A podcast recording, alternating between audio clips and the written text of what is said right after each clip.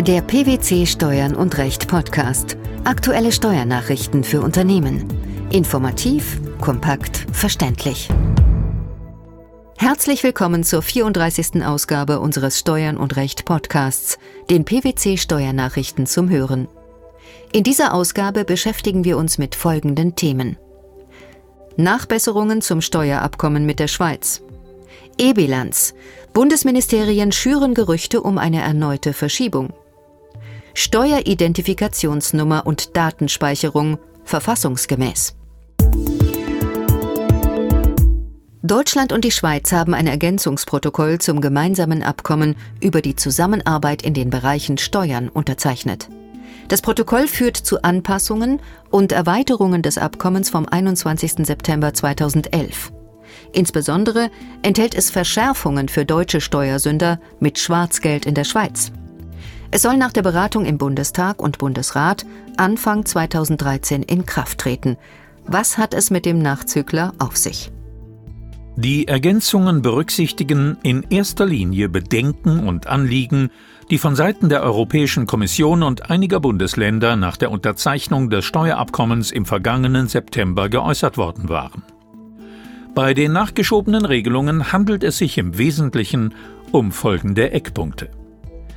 Erhöhung der im Rahmen der pauschalen Nachversteuerung von bisher unversteuerten Kapitalanlagen anzuwendenden Bandbreite der Steuersätze, und zwar von 19 bis 34 Prozent auf 21 bis 41 Prozent, abhängig vom Umfang des betroffenen Kapitalvermögens. Damit sollen die in der Vergangenheit hinterzogenen Steuern ausgeglichen werden. Einbeziehung von Erbfällen, die erst nach dem Inkrafttreten des Abkommens eintreten.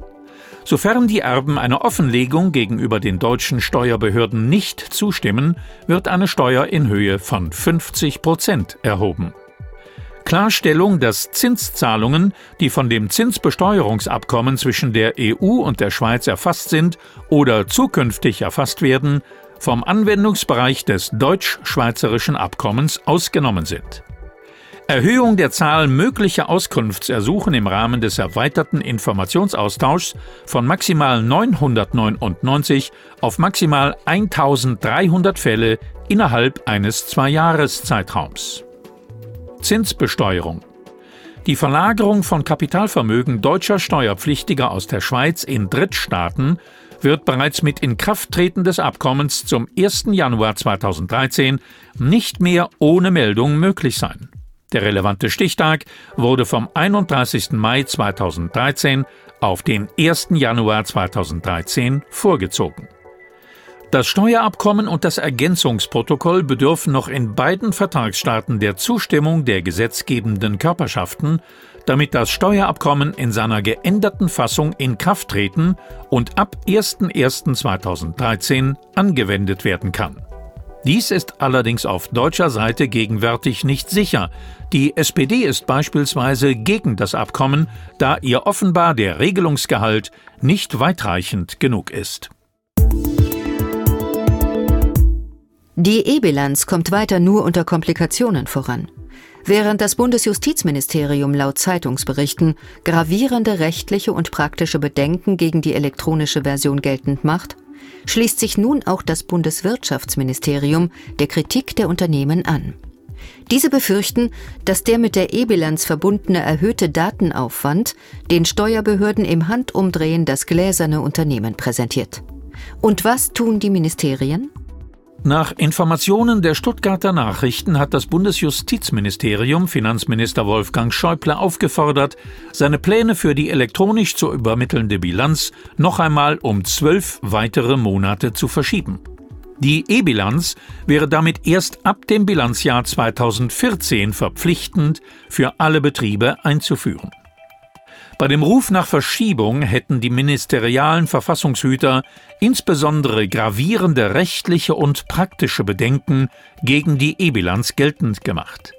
In dem Zeitungsbericht wird das Justizministerium mit den Worten zitiert, das Interesse der Steuerbehörden, über möglichst umfassende Daten jedes Unternehmens zu verfügen, auch wenn sie steuerrechtlich nicht relevant sind, dürfte nicht von der Rechtsgrundlage gedeckt sein. Erleichterungen die das Finanzministerium der Wirtschaft für die Startphase versprochen habe, würden daran auch nichts ändern. Ins gleiche Horn stößt in dem Zusammenhang auch das Bundeswirtschaftsministerium, das sich nun auf die Seite der Wirtschaft schlägt. Der Grund? Ungeachtet ihrer Größe müssen alle Unternehmen den gleichen Datenaufwand betreiben. Das bedeutet gerade für die kleinen und mittleren Unternehmen eine deutlich erhöhte Mehrarbeit.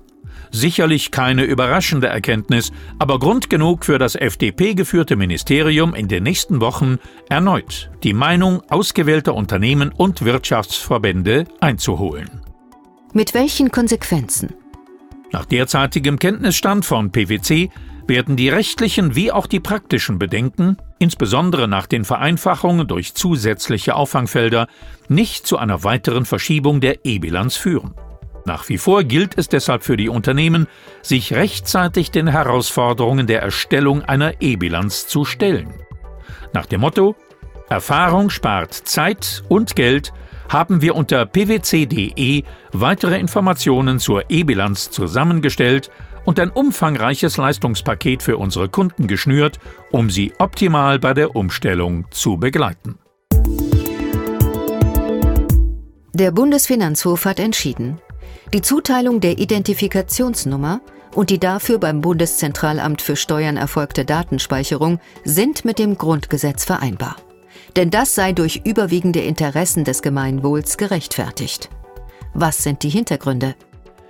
Die Steueridentifikationsnummer wird seit August 2008 vom Bundeszentralamt für Steuern an alle Einwohner versandt. Deutschland folgt damit dem Beispiel vieler Nachbarn in der Europäischen Union. Die Einführung der Identifikationsnummer soll das Besteuerungsverfahren vereinfachen und die Bürokratie abbauen. Hierzu erhält das zuständige Amt von allen Meldebehörden elektronisch die im Melderegister gespeicherten Daten. Daneben werden auch lohnsteuererhebliche Daten wie etwa Religionszugehörigkeit, Krankenversicherungsbeiträge, Zahl der Lohnsteuerkarten und Kinder mit ihrer Identifikationsnummer gespeichert. Die Nummer besteht aus elf Ziffern, aus denen sich aber keine Rückschlüsse auf den konkreten Steuerpflichtigen ziehen lassen. Eine Steuerpflichtige sah die Finanzverwaltung hier auf dem Pfad der Verfassungswidrigkeit und klagte deshalb vor dem BfH. Die Klägerin führte in ihrer Begründung eine Reihe von Argumenten an, aus denen sich die Rechtswidrigkeit ergebe. Die Zuteilung der Identifikationsnummer und die Speicherung der Daten griffen unter Berücksichtigung der vorgesehenen Verwendungsmöglichkeiten in das Recht auf informationelle Selbstbestimmung ein.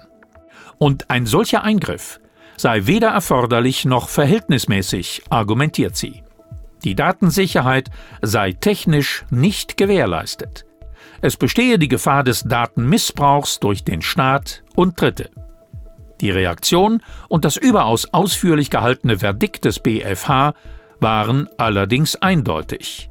Die Zuteilung der Identifikationsnummer und die Datenspeicherung sind danach verfassungsgemäß. Gleiches gelte für die Regelungen, die mit Blick auf den Lohnsteuerabzug und den Abzug von Kirchensteuer von den Kapitalerträgen zusätzliche Datenspeicherungen durch das Bundeszentralamt für Steuern vorsehen. Die dabei notwendigen Eingriffe in das Recht auf informationelle Selbstbestimmung seien durch überwiegende Interessen des Gemeinwohls gerechtfertigt. Die Nachbesserungen zum Steuerabkommen mit der Schweiz, die neuen Entwicklungen bei der E-Bilanz und die Rechtsprechung zur Datenspeicherung des Bundeszentralamtes für Steuern. Das waren diesmal die Themen der 34. Ausgabe unseres Steuern und Recht Podcasts – den PwC Steuernachrichten zum Hören. Wir freuen uns, dass Sie dabei waren und hoffen, dass Sie auch das nächste Mal wieder in die PwC Steuernachrichten reinhören. Steuerliche Beiträge zum Nachlesen finden Sie in der Zwischenzeit unter tax-news.pwc.de.